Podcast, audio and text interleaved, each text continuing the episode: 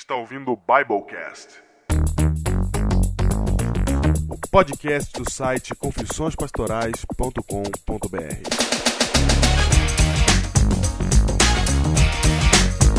Eu sou o pastor Júnior, distrital de Ubatuba, no litoral norte de São Paulo. E eu sou o pastor Diego Barreto, distrital de Pedreira, na cidade de São Paulo.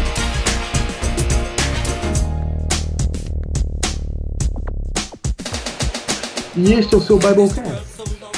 Biblecast número 119. Júnior, hoje temos e-mail, Júnior. E-mails, Diego. Fazia tempo que a gente não lia e-mails, né, cara? Mas agora. Vamos ler quantos e-mails, cara? Não, a gente vai ler um só. Um só. Ah, mas vamos voltando devagarinho com os e-mails, né? Não, nós, vamos, nós estamos contratando um voluntário, entendeu a palavra? Contratando Um voluntário. voluntário É, é bom, é bom. Gostei. para leitura de e-mails, Júnior. Estão em processo de seleção nesse momento Olha, que legal. para ajudar a gente a ler os e-mails para que a gente recebe no contato arroba confissõespastorais.com.br. Ok. Então pode começar a mandar e-mail para contato arroba confissõespastorais.com.br que pode lotar aquela caixa lá, porque vai ter alguém para se virar com isso, não vai ser mais eu. Meio Júnior. Aí vai dar certo, né? Isso, aí vai voltar a ler os e-mails. Entendi. Ok. Entendeu? E temos aqui de volta, na leitura de e-mails, aqui um e-mail de Renato Janades Júnior. O que ele disse? O e-mail diz assim: Pastor Diego, Pastor Júnior, boa tarde para vocês. Boa tarde. Boa tarde. Espero ser bem claro e objetivo em poucas palavras. Porque se dependesse da minha vontade, escreveria uma página enorme. Nasci e cresci na igreja. Me emocionei em muitas programações, mas creio que nunca fui um cristão convertido. Olha essa frase, Léo. Júnior, que legal essa frase, hein? Olha aí. Eu vou ler de novo, porque ela tem uma importância profunda e filosófica. Me emocionei em muitas programações, mas Porém- creio que nunca fui um cristão convertido. Mas me vi em uma situação de contestação espiritual quando praticamente meu grupo de amigos inteiro foi estudar no exterior. Vi que estava indo por eles e começaram a surgir dúvidas sobre as minhas crenças e me afastei dos caminhos de Cristo. Até que um grande amigo meu me indicou o Biblecast. Baixei todos os áudios e ouço em média 5 Biblecasts por dia para tirar o atraso. Olha aí. Olha aí. Ouvir 5 por dia é overdose. E isso tem feito meus dias muito melhores. Creio que conhecer o Biblecast justamente agora foi providência divina. Pois talvez, se tivesse conhecido antes, nesse momento, o Biblecast não teria uma relevância tão grande para mim. É verdade, tem um momento, sabia, né? Tem, é verdade. Tem gente que cai na hora errada no Biblecast e não dá certo. É verdade. Uma das características marcantes e preciosas do Biblecast é a forma como vocês elaboram perguntas que falam diretamente aos jovens que contestam suas crenças, assim como eu fiz. Cara, quando eu li isso aí, eu falei assim, Diego. É mesmo? Eu, eu também, cara, porque a gente faz isso mesmo e a gente sempre fica naquela assim: será que tá batendo a pergunta? Ah, cara. E aí, e aí o mais legal é que ele falou assim: e respondem ainda essas perguntas, essas contestações de maneira clara e convincente. Vocês, juntamente com o Espírito Santo, ainda irão alcançar muitas almas e trazê-las para os caminhos de Cristo. Amém. Assim como fizeram comigo. Parabéns. Creio muito que Deus se orgulha demais do trabalho de vocês. Conclusão, tenho ido à igreja. A essa conclusão aqui, caraca. Ah, ele vai vendo. Tenho ido à igreja e muito melhor do que isso, tenho me interessado muito por um conhecimento espiritual. Escuto o Biblecast todo dia e faço rascunhos e esboços de tudo que é dito no programa. Comecei a ler a Bíblia buscando leituras adicionais para complementar. Júnior. Júnior. O que poderia dizer nós, Diego? Diego, eu só vou dizer assim, obrigado. Aí alguém vai dizer, ah, é, assumiu a glória para si. Eu não tenho o que falar então. Não tenho o que falar. Não, cara, cara, cara, a glória não me importa. O que me importa é o seguinte: tem um cara que não tava indo pra igreja, agora tá indo, não tava lendo a Bíblia, agora gosta de ler a Bíblia. Acabou. Pra mim, É isso, cara. pra mim é o que me importa. Muito bem. Nossa, cara, vai, até animou. Animou, animou. Animou, claro. É aquilo que a gente sempre diz, a gente precisa de um e-mail legal pra gente animar a fazer os próximos programas, né? É, cara.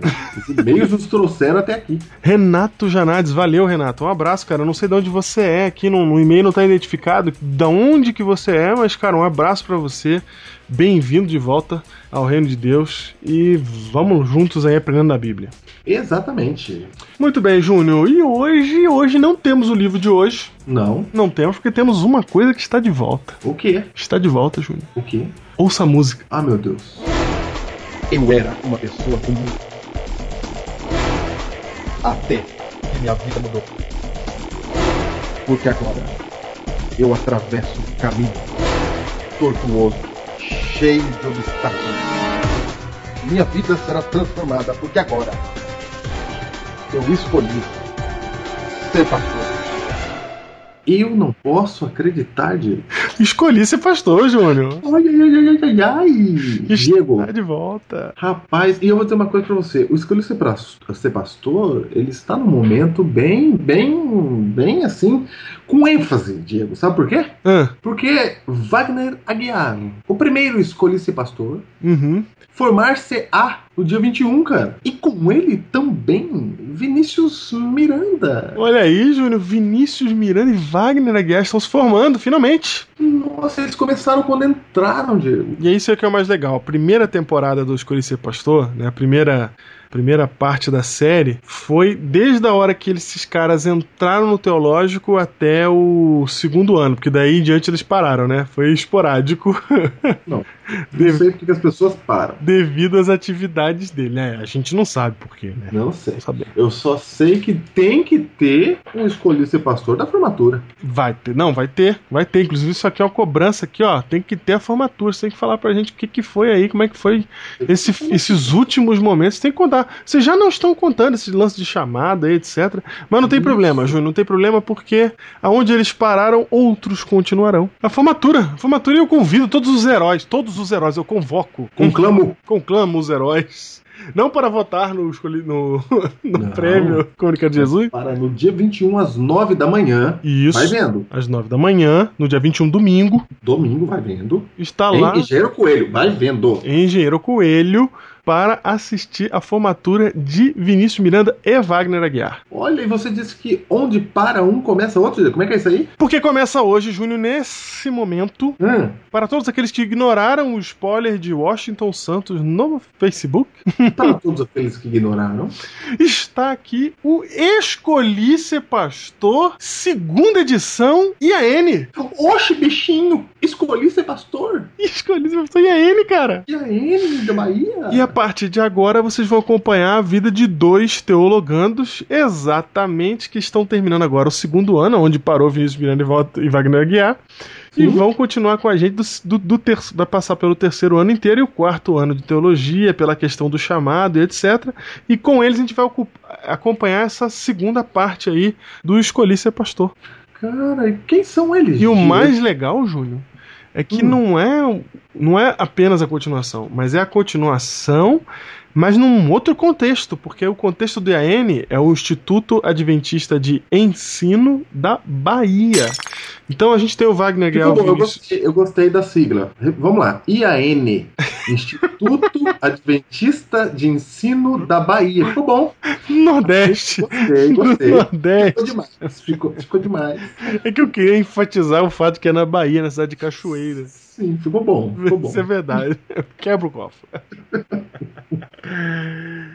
Então, e eles são. E é outra cultura, Júnior, porque o Brasil, ele tem vários Brasis dentro dele. Exatamente. É outra coisa. É outra coisa. E quando a gente vai pra N, é outro mundo, é outra cultura.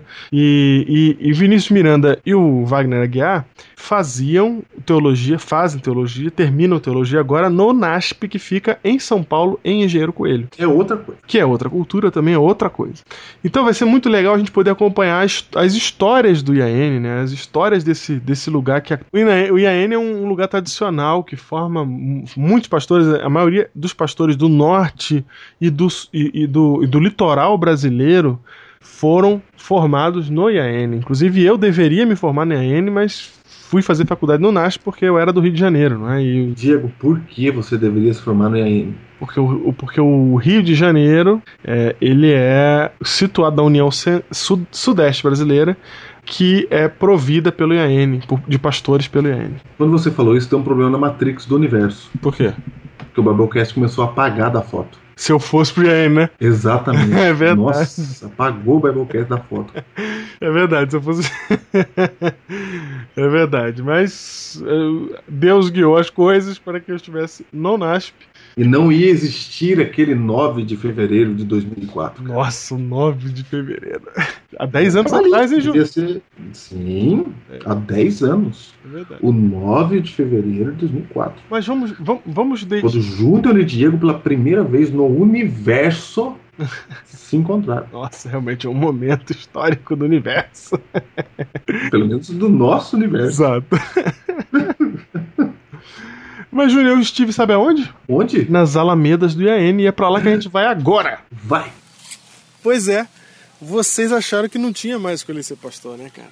Mas esse ano nós vamos ter a formatura do Escolhi Ser Pastor, do Vinícius e do Wagner. Mas nós vamos ter agora também o começo de uma nova história, que já na verdade já está acontecendo, né?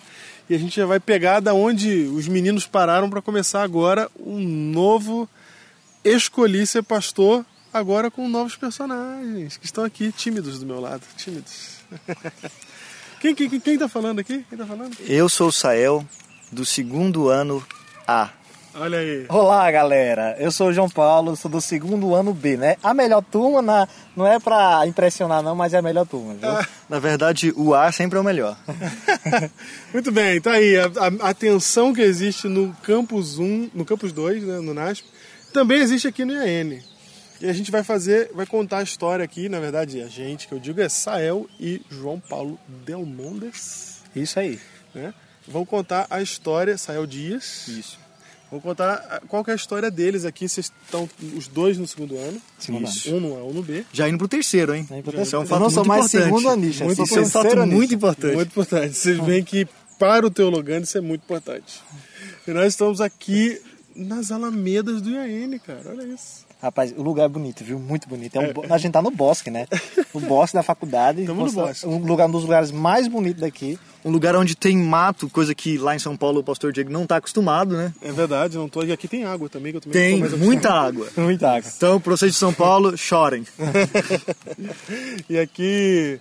E aqui a gente está nas Alamedas aí, representando as Alamedas do IAN. Conte, conte, Diego, o que é que você veio fazer aqui? Eu vim, eu vim, eu vim fazer parte do simpósio de comunicação. E aí tô conhecendo os heróis aqui. E assistindo ao vivo essa gravação estão os heróis. Os heróis Washington Santos. Dá um alô aí, Washington. E aí, pessoal, um abraço pra todo mundo. Tá Da onde, sendo da um- onde você é? Da onde você é? Eu moro aqui na cidade próxima, próxima, né? Chamada Irará. Sou professor Irará. e diretor de comunicação do Distrito de Conceição do Jacuípe. Fui convidado aqui pelo pastor. E herói assíduo, mais Com importante, né? certeza, estamos aí firme e forte. É isso aí. Tem também aqui o Eudálio. Nossa Senhora White. Sou Dálio Júnior, faço administração formando, né? Tô indo para a Vitória da Conquista trabalhar. Tenho chamado ao contrário de alguns teologantes, né? Deus é amor. Pois é, vocês estão vendo a- tensão aqui que existe na hora do chamado, né? Mas você não falou uma coisa muito importante, você falou a cidade de onde você Ah, vem. sou de Jacobina. Olha que bonito. Chapada Diamantina. Cara, isso é muito Nordeste, Jacobina. E você? Eu sou Niele Dias, esposa do Sael Dias, estudante de Heroína psicologia. Também heroína. Heroína? O que vale é ser heroína, viu? O que vale é isso, viu? Mas ela falou pra ser esposa do Sael vale muito. Isso que ela falou. Foi a coisa mais O importante que que ela vale é falou. ser heroína, isso é o que salva. Porque ela é esposa do cara da A. Ah, Eu vou até rir, viu? Bom, a primeira vez que a esposa aparece, né, com, com a consorte, Um aparece. boizinho, né? Aparece no, no, no Escolha Ser Pastor, legal. De repente aparece mais vezes aí pra nos contar, principalmente que é psicóloga, entendeu? Ela vai fazer uma análise aqui do. Tudo, Como tudo que psicólogo cara, né? tem essa piadinha de análise, né? Ai, tá me analisando. Inclusive, eles tinham uma camisa aqui, né? Não estou lhe analisando, né? Sou psicólogo, mas não estou lhe analisando. É mesmo? Tinha isso aqui? Tem aqui, né? Legal. Então eu tô aqui para apresentar a vocês o Sael e o, o João Paulo, que vão fazer agora o Escolhi Ser Pastor. Eu tenho um pedido só para vocês. Até a formatura, gravem programas. A gente vai gravar, mas a gente espera que grave não tanto com a sua idade do Biblecast. A gente espera gravar Ah, melhor, assim, que a gente tenha programas. Porque o Biblecast vocês estão esperando aí. E aí, enquanto vocês esperam, tem Escolhi Ser Pastor. Cara, na minha cara isso. hein? Eu tenho que falar Mas pra será que tem como ter escolhido ser paixão e não ter o Biblecast? Como é? Não tem, não tem, Não tem exatamente. Então, Tem ter. saiu. A gente só vai no ar quando Ah, tiver é? Pô, ser pastor. Tem uma coisa que ninguém sabe. Tem Biblecast que a gente gravou por causa do Escolher Ser Pastor. Eu falei, Júnior, os caras que ele passou gravaram o programa e nós não gravamos, como é que é isso? Vamos Não, botar vamos pressão, hein? Galera, vamos ser uma boa influência para ter os Biblecast, né? né? Vamos botar pressão. É Eu o- vou até falar assim, vai com calma, não precisa gravar tanto assim também não. O importante é gravar, mano, não precisa ser tanto. Certo. Mas a gente quer gravar sempre, a gente já, já vinha com esse sonho há, há um bom tempo, né? O Diego, eu falei com o Você Diego. tá escutando esse sotaque aí? Ele é pernambucano, viu? Olha Ah, que sotaque gostoso do Nordeste. Então é o seguinte, eu tava um bom tempo falando com o Sael pra gente gravar alguma coisa, é, colocar na, o que é mais ou menos parecido com o Escolhi Ser Pastor do NASP. Eu- a gente pensava que era só o NASP que tinha vez, né? Mas chegou a nossa vez. Chegou, chegou. a nossa vez e acho que a gente vai estar com vocês essas temporadas aí. A gente tá aí pra aprender com vocês, cada vez mais, vocês heróis. E tá sido, uma- tem sido uma experiência muito interessante ser um herói aqui no IAN. Gerar conteúdo relevante. Porque é, é, acredito que é isso que é o objetivo do, do Biblecast, é também discipular. E nós queríamos isso, nós estamos fazendo e queremos que as pessoas também façam, que elas estejam engajadas aí no, de fazer conteúdo para a internet para levar mais a mensagem e que a gente espera que esse Escolhi Ser Pastor nosso aqui do IAN seja relevante para todos que ouvem. Legal, e vai ser uma oportunidade também, porque a gente tem vários ouvintes que são da região sudeste, da região sul, de conhecer a realidade aqui, aqui da, da, da faculdade daqui, do IAN, porque embora esteja no Nordeste, tem gente de todo o Brasil aqui estudando. Né? Isso, porque igual, você é de qual cidade? Eu sou Pernam- Pernambuco, Petrolina, né? Petrolina, que é ali, Petrolina. Petrolina, que é pertinho de, De Cara, Juazeiro. Jacobina De Juazeiro. Petrolina é nome do Nordeste mesmo. Eu sou, agora, olha a diferença, eu sou de Goiânia, do Centro-Oeste, Olha aí. mas já tô com o coração aqui nordestino. Você é de qual cidade? Ah, tá Goiânia mesmo. Isso, da capital. Aham, da capital. Legal, muito bom, gente. Parabéns pela. Quer dizer, parabéns pra mim que chamei vocês. né? Claro. Mas pra gente que vai fazer o, Isso, o, isso. o podcast E regularmente. tem uma coisa também, a gente quer conhecer também o Júnior, né, velho? É, não, Só- eu- Ele falou, Ah, é, o, o- Júnior. o, ó, o Diego Apareça, falou, viu, Júnior? o Diego falou aqui que o Júnior, ele é bem pequenininho. Sabe? queria saber. Não, Eu a não gente- falei que era pequenininho. Falou que era pequ- pequeno, né? Falei que era o tamanho do menor. Sael. Então era pequeno. Ah, não, ó, E tem eu tô 178. 178, não é igual o Diego, que o Diego é gigante. Agora eu falo um negócio pro Júnior que ele não acredita. Que eu falo que eu vou nesses eventos aí que eu tenho que palestrar, falar alguma coisa. E aí o pessoal fica me perguntando: cadê o Júnior? E o Júnior? O Júnior vem? Cadê o Júnior? É o Júnior? Ele acha que não pergunta. Ele acha que não pergunta, cara. Não, E Júnior, a gente gosta de você. Você viu, gente- Júnior? Viu? Perguntam de você. Não, tem gente que Na- pensa, na, né? verdade, tem gente que fica chateado quando vê que você não veio, cara. Claro. Entendeu? Então fica tranquilo. Pode falar até aqui ao vivo pra ele que, que essa filmagem vai chegar pra você, viu, Júnior? Olha lá, olha lá. tem, um, tem um cara fazendo um coraçãozinho pra você aqui, Júnior. que, mesmo se ele conhecer, viu, Júnior? É isso aí. Valeu, gente. É isso aí. Até o próximo. Aí no Um próximo abraço. a gente vai saber mais sobre essas duas figuras que estão aqui. Valeu. Valeu. Valeu. Ainda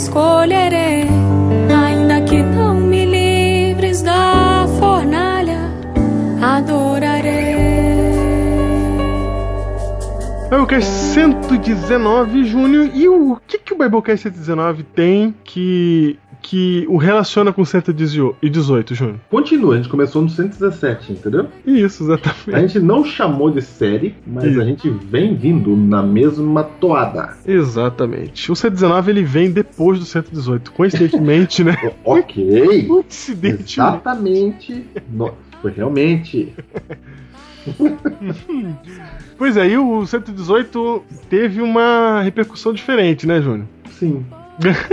a gente sentiu que a gente bateu num nervo forte ali, né? Sim. Atingimos alguma coisa que mexe com as pessoas. É verdade, cara. A gente teve um grande feedback das pessoas aí no 118.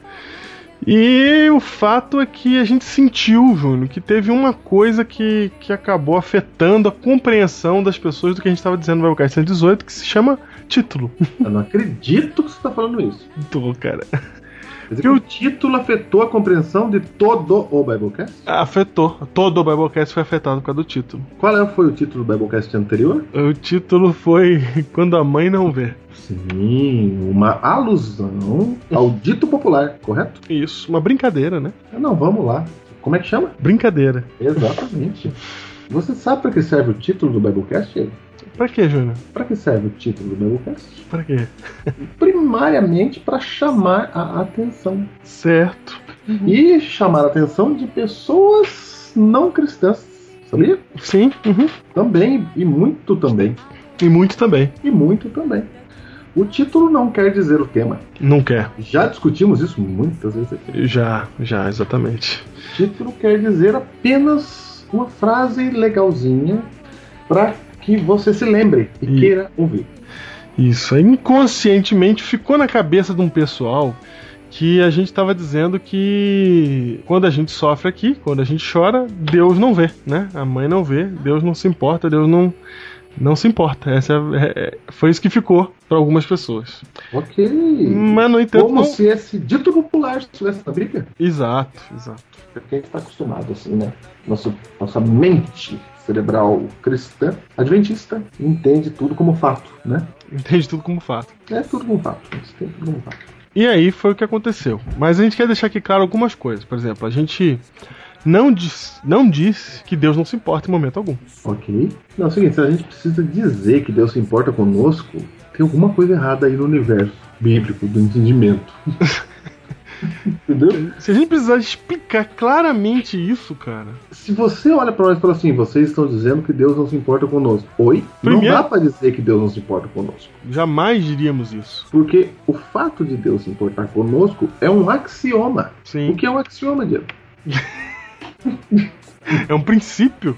É uma verdade absoluta. Isso. Como 2 e 2 são 4. Exato. Ela não tem contestação. Ela não precisa ser explicada, entendeu?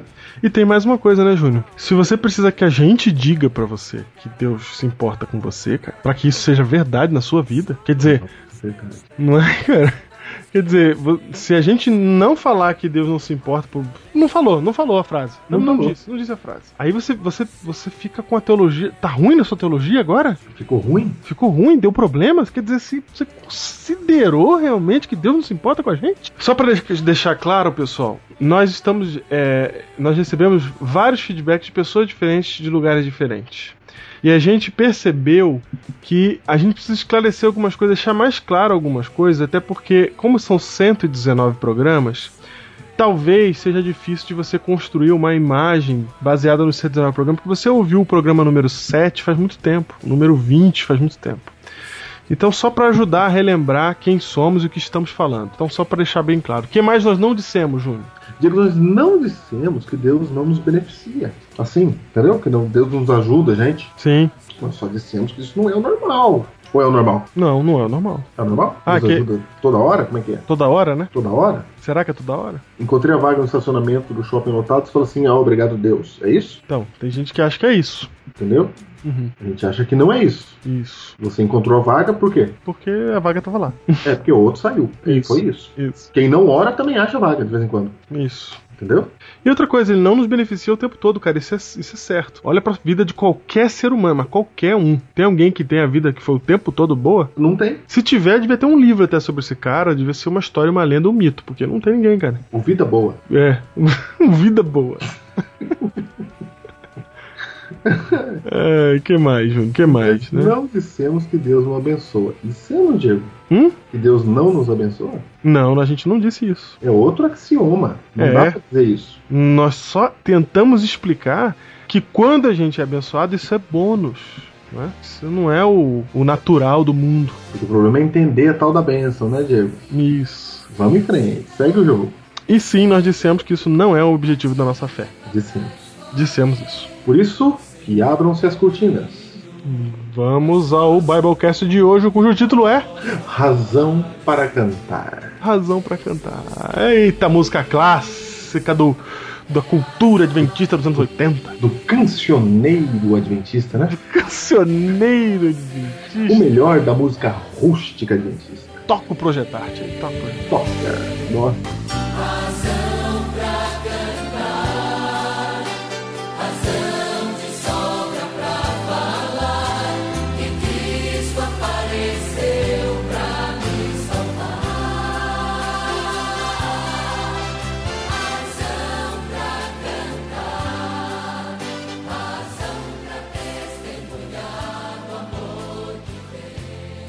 Vendo? Mas a versão. Razão para cantar, estamos fazendo a volta, Diego, do Biblecast A 18. O retorno Aí do lado da moeda. Sim. Porque, Júnior, quando a gente descreve um lado da moeda, não estamos dizendo que não existe um outro lado. O lado sempre estará lá do outro. Sempre estará lá, né? Quando a gente descreve o daqui, não quer O de dizer. lá Não estamos lá. negando o de lá. Porém, o de cá é, o Né? que estamos falando dele agora. Isso. E às vezes a gente até presume que você entende o lado de lá, por isso a gente está descrevendo tanto o lado de cá. E às vezes a gente faz um programa só sobre o lado de cá. Então, para compensar, a gente vai fazer um programa sobre o lado de lá. Ok. Certo? Para você Vamos voltar. entender as razões de cantar. Por exemplo, essa música do Projetart, muito conhecida, mas ela é na verdade original americana de um grupo chamado First Call. A gente está ouvindo, a gente ouviu em português a versão brasileira, que nem é a tradução ao pé da letra, e a versão original é esta que você ouve agora do First Call. Tome.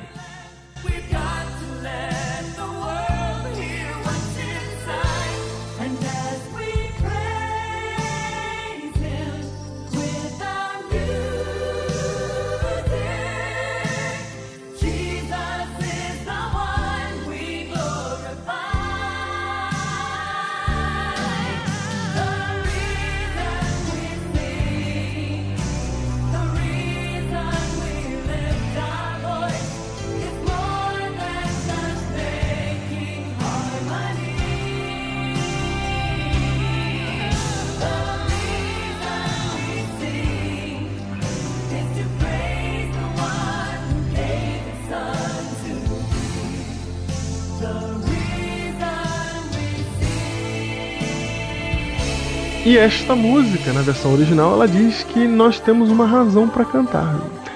E a razão para cantar, segundo a letra original, é louvar aquele que deu seu filho para nos salvar.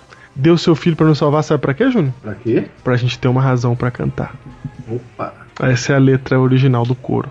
Então, a minha razão de cantar é que Deus deu o seu filho para nos salvar, para que então eu tenha uma razão de cantar. Quem tá no centro aí, Júnior? É Cristo? Nosso amigo Jesus, Sim. que constrói o paradigma. né? Sim. Exatamente. Então ele tá no centro. Ele é o motivo desse canto. No entanto, Júnior, a gente precisa lembrar algumas coisas antes de falar do canto, antes de explicar o- os motivos que a gente tem para estar alegres, a gente precisa considerar que a Bíblia, embora ela tenha várias, vários versículos falando sobre, sobre é, motivos para cantar, Sim. ela Sei lá. também explica algumas coisas que deixam bem claro que a vida não é fácil para quem é cristão. E uma, né? Por Você exemplo, consegue lembrar, por exemplo, de... dá um exemplo aí, João. Mateus 7, Hum. verso 13 e 14. O que, que diz lá? Entrai pela porta estreita. Larga é a porta espaçoso o caminho que conduz para a perdição. E são muitos os que entram por ela. Porque estreita é a porta e apertado o caminho que conduz para a vida. E são poucos os que acertam com ela. Diego, a gente não usa muito esses textos no Biblecast, né? Não usa muito, exatamente. Isso aqui é engraçado também, né? A gente tá falando disso agora, mas a gente não usa muito esses textos no Biblecast. O povo acha que esses textos são de Gremlin. Isso, exatamente. Mas não há textos de Gremlin. Bíblia é Bíblia. Exatamente. Gremlin é outra coisa. Gremlin é o que lê, o que interpreta. É. Há interpretações de Gremlin, mas Mas textos de Gremlin não há. jamais. Texto jamais. Então, Diego, é a porta estreita, né? Não importa estreita. E a, e a interpretação é, é essa mesmo que eu tô lendo, né? É a porta estreita. Não, e eu acho que ficou bem claro, né? Porque se você, se você não entendeu que a porta é estreita, Jesus fala no verso 14 que ela não só é estreita, como é apertada. Então não é um estreito que não te espreme, é um estreito que te espreme. E ele fala: esse é o caminho que conduz para a vida. Olha aí, Júnior, o caminho para a eternidade, o caminho para a vida, o caminho do discípulo, o caminho do seguidor de Cristo é um caminho que passa pela porta estreita. E isso. E apertada. E apertada, exatamente. Então isso isso está na Bíblia, isso são palavras de Cristo. A gente vai ignorar esse texto e falar, ah, não, isso aí não existe. E, e a gente tem que lidar com esses textos e entender o que, que eles significam. É, tem por exemplo, tem por exemplo os sofrimentos de Paulo em 2 Coríntios capítulo 11 que o Chronicast falou muito bem. Eu estava esquecendo do Chronicast. Não podemos deixar de citar o Chronicast 27. Se você não ouviu, saiu na semana passada. Chronicast 27 do Isaac Rezende. Simplesmente essencial para a compreensão do tema de lá e do tema de cá. Do 118 e do 119. Você quer entender bem esse Biblecast? Então tem o bônus aí, que é o Chronicast e eu tô falando agora, sinceramente, do seu ouvido do Biblecast, cara, vai lá ouvir o Chronicast. Ele é bem mais curto, é muito bom, é bem editado, um programa excelente. E, e, cara, o conteúdo tá sensacional. Parabéns ao Isaac que produziu e, e, explicando, vindo na mesma linha que nós estamos falando aqui. Ele mostra muitos outros textos. Tanto é que a gente não vai ficar falando disso aqui agora, João. E vamos embora. Nós vamos embora. Nós vamos agora para uma outra sessão da Bíblia. Atos 20. Vamos, antes da gente, da, gente, da gente ir para a atenção que a gente colocou no teaser. Sim, sim, sim. Lê pra gente Atos 20 aí, Júnior. 22 a 24. Verso 22. Diz assim: E agora? Constrangido em meu espírito, vou para Jerusalém, não sabendo o que ali me acontecerá, senão que o Espírito Santo, de cidade em cidade, me assegura que me esperam cadeias e tribulações. Porém, em nada considero a vida preciosa para mim mesmo, contanto que complete a minha carreira e o ministério que recebi do Senhor Jesus para testemunhar o Evangelho da graça de Deus. Assinado Paulo. Paulo. A expectativa de Paulo aqui era o seguinte: hum. cadeias e tribulações. é isso, cara. Escrito aqui. O cara vai trabalhar para Deus, cara. Vai fazer o trabalho de Deus. O que, que ele espera? O cara. Não, não, não, mas não, não, não, não é que ele espera. Uhum. O texto diz assim: o Espírito Santo assegura. Segura. De cidade em cidade, não é numa só cidade. Isso. Nossa, é demais, cara. Principalmente pra mim hoje. É verdade.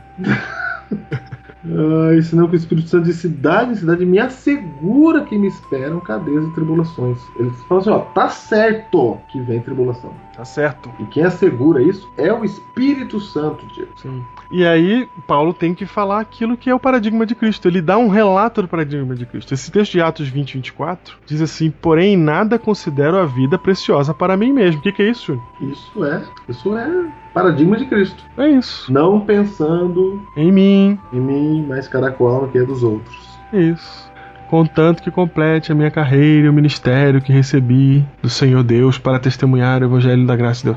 Quer dizer, o foco não está nele, está uhum. em Deus e no ministério dele, que o ministério é a, o serviço às pessoas. Então, tendo dito isso, Júnior, acho que agora a gente pode trabalhar aquela tensão lá, que é muito Sim. importante e essencial. Gente, a gente podia fazer aqui um compêndio de texto, tem milhares de textos, o Isaac usou um monte de texto e ainda ficou de fora do, do Biblecast, dos dois Biblecasts, do Chronicast, ainda ficou de fora vários textos da Bíblia que nos ajudam a compreender isso. Então a gente vai pegar um texto que tem o cerne do que a gente precisa entender do que, que é a alegria em Deus, do que, que é paz em Deus e do que que é razão para cantar. sofrimento e qual que é a razão para cantar. Né? A gente, a gente vai, vai entender a partir daí qual o papel do sofrimento e, e da onde que a gente vai conseguir fôlego para cantar. Se a gente entender esse princípio desse texto aí. A gente também poderia fazer isso com outros textos da Bíblia, mas eu acho que esse aqui ficou muito legal porque é um texto que parece contradizer-se. Né? A gente vai ler então o primeiro texto aqui, que é Mateus capítulo 10, verso 34 a 39. A gente vai começar pelo 34. Texto famoso, hein? Famoso, famoso. Famoso, famoso, famoso, bem famoso. Hum. Não penseis que vim trazer paz à terra. Não vim trazer paz, mas espada. Parou, parou, parou. Primeiro ele começa falando assim: ó, não penseis que vim trazer paz à terra. Essa frase dá problema já. Dá problema. Dá problema porque a gente tem Lucas 2,14. Lucas 2,14 diz assim: são os anjos cantando, tá? Os anjos chegam para os pastores e falam assim: ó, Jesus vai nascer. Eis que eu tenho uma boa nova de grande alegria.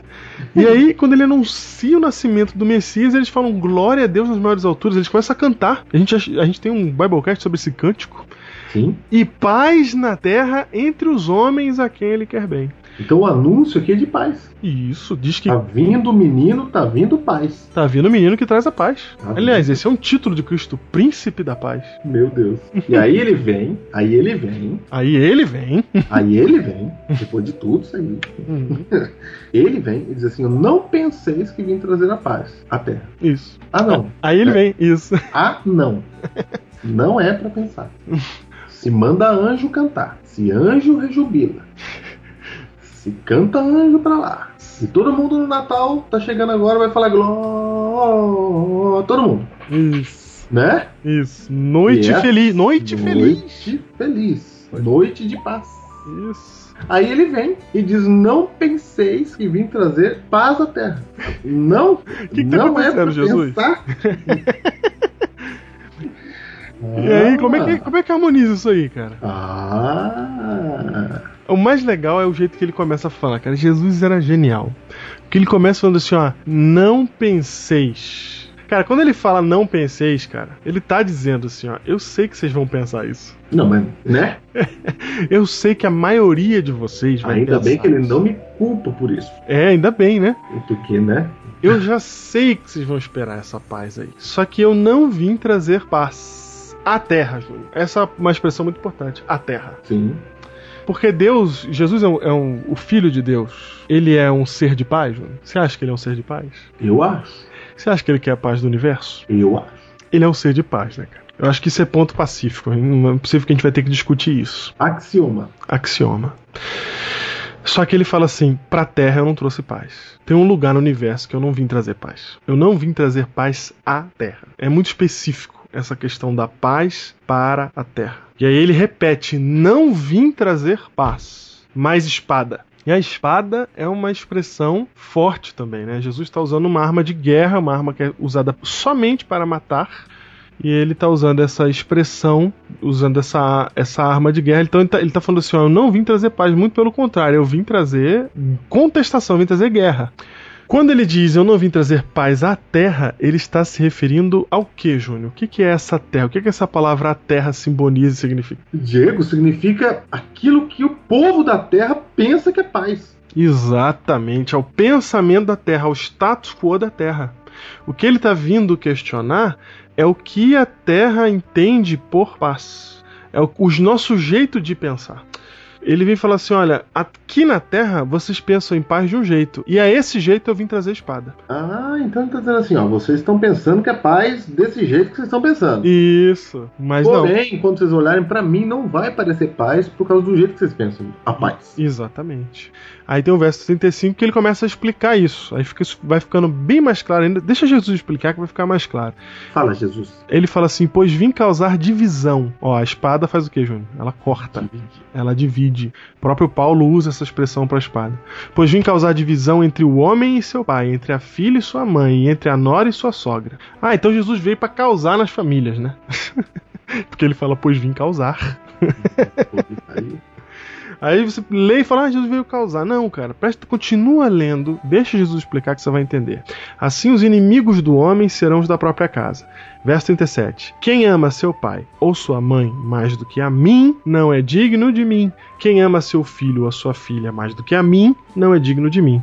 Então, Júnior, quando ele fala que ele vem causar divisão, o que ele está, na verdade, falando é que ele vem para ser completo e total em nossas vidas. Se alguém ama o pai, ou a mãe, ou o filho mais do que a Cristo, ele fala: não é digno de mim. você não vai entender como paz o que eu tô falando. Vai ficar, Entendeu? vai ficar pior. Se você ama seu filho, Hum, se você está preocupado com seu filho, com as coisas do seu filho, você está preocupado com isso, o que eu vim trazer não vai parecer paz. Não vai parecer. Não vai, porque vai Não causar vai, um problema isso. com essas coisas daí. Que você tá querendo aí, essas coisas. que você tá- Não quer dizer, vamos, vamos já voltar na ida da volta, gente. Não quer dizer que Deus não gosta do seu filho. Não quer dizer que não é pra você amar seu pai e sua mãe. Não quer dizer que você não pode orar se seu filho tá doente, que não vai sarar. Ai, tem que falar, fala, fala. Falar. O que, o que quer dizer apenas é. tá- tá, vamos ler o texto aqui, deixar bem claro. Mais do que a mim. Se é- quem ama mais do que a mim, não é digno de mim. Quem ama qualquer coisa mais do que a mim, não é digno de mim. Então aqui ele fala pai e mãe, Júnior, porque na cultura judaica não tinha coisa mais poderosa do que isso aí. É. Mas hoje em dia eu posso trocar essa frase para quem ama a- o trabalho mais do que a mim, não é digno de mim. Quem ama a sua própria carreira mais do que a mim, não é digno de mim. Aí Quem- você aceita, né? Aí você já fala, ah, sim. ah, isso, isso, exatamente. Quem ama o seu próprio conforto mais do que a mim não é digno de mim. Aí sim, pode. Em outras palavras, Júnior, quem que é o centro? Quem que é o centro que a espada de Cristo está combatendo aqui? O eu está no centro. Eu. Quer ver uma coisa, Júnior? Você tem filho, não tem? Tem, tem. Quantos? Dois. Você ama os seus filhos? Claro. Você morreria pelos seus filhos? Sim. Então eu pergunto agora outra coisa, Júnior. No mundo há muitos filhos. Você se sacrificaria por algum. pelo filho de outra pessoa? É, aí demora um pouco a resposta. Não, não. Você, você, você ama o filho de outra pessoa? Não, não. não. Por, por que você não ama outro filho? Gosto do meu. Isso, porque você gosta do seu. Meu, meu. Eu quero que vocês entendam o seguinte: é o seu pai, é a sua mãe, é o seu filho, é o que te é próprio que pode ser mais amado do que Cristo. E se acontecer de você amar alguma coisa mais do que a Cristo, você não é digno dele. Não estamos dizendo que Cristo é um egoísta que quer o amor só pra ele. Caraca, não estamos dizendo. Não, não. Isso aí é outra questão de adoração. Isso, mas a gente resolveu no 117 isso. Isso. Nós só estamos dizendo o seguinte: é, é tudo ou nada. É tudo ou nada. Não tem como você ter dois senhores. Não tem como você amar alguma coisa mais do que Cristo e ser de Cristo. Não tem. Porque toda vez. Não é, não é questão de egoísmo de Cristo, muito pelo contrário. Ele está querendo nos libertar do nosso egoísmo. Porque se a gente amar alguma coisa mais do que a Cristo, nós seremos reféns dessa coisa. Nós seremos servos dessa coisa. Nós teremos outros deuses. E para piorar, esse outro Deus se baseia em mim, porque sou eu quem decido o que é que eu vou amar. Então, na verdade, eu amo aquilo que me conforta, eu amo aquilo que eu gosto, eu amo aquilo que me beneficia, eu amo aquilo que me dá lucro, eu amo aquilo que é bom para mim. Então, no fundo, no fundo, quando eu escolho o que eu vou amar, na verdade, essa escolha do que eu vou amar mais do que a Deus, na verdade, eu estou escolhendo por mim. A gente tem dificuldade de fazer essa escolha se for pra amar alguma coisa que te dá trabalho. Isso. Uma coisa que vai atrapalhar seu dia, Isso. sua rotina, seu esquema. Então, essa espada que Jesus vem trazer é contra isso. Vou dar um exemplo. Ó, pra adotar uma criança. Uhum. Quem quer adotar uma criança? Quem? Geralmente, quem quer adotar uma criança é um casal que não tem filho. Perfeito. Que não conseguiu tê-lo, né? Geralmente, tá G. G Não estamos Brisa. dizendo que não há pessoa. Entendeu? Isso. Geralmente. Quero adotar um filho porque eu não consegui ter um filho, então eu vou adotar, né? Uhum. Geralmente. A Angelina Jolie não. Ela fez porque ela amava, porque ela quis mesmo. Tá bom? tá bom? Precisa pôr comentário nenhum. A Angelina Jolie, ela já tinha filho e ela adotou do mesmo jeito. Mas tem geralmente muitos casais que querem adotar porque não conseguiram ter, né? Isso. Geralmente, para aquele que consegue ter filho e já tem dois, que nem eu, né? Que Uhum. planejou ter dois, que é o meu caso. Uhum. Então eu planejei ter dois e tem quanto? Dois. Se alguém falar assim, pega mais um, o que aconteceu? Estragou todo o planejamento, entendeu? Sim. Uhum. Da família, etc. Eu tenho dificuldade de querer, entendeu? Pegar mais um para adotar. Por isso que Nesse- se adota pouco, vamos colocar assim. É, entendeu? É. A gente tem menos gente adotando do que adotando por causa disso. É. E- Agora, aquele que não tem filho, ele vai querer mais, porque ele tá, de novo, tentando satisfazer uma coisa dele. Isso.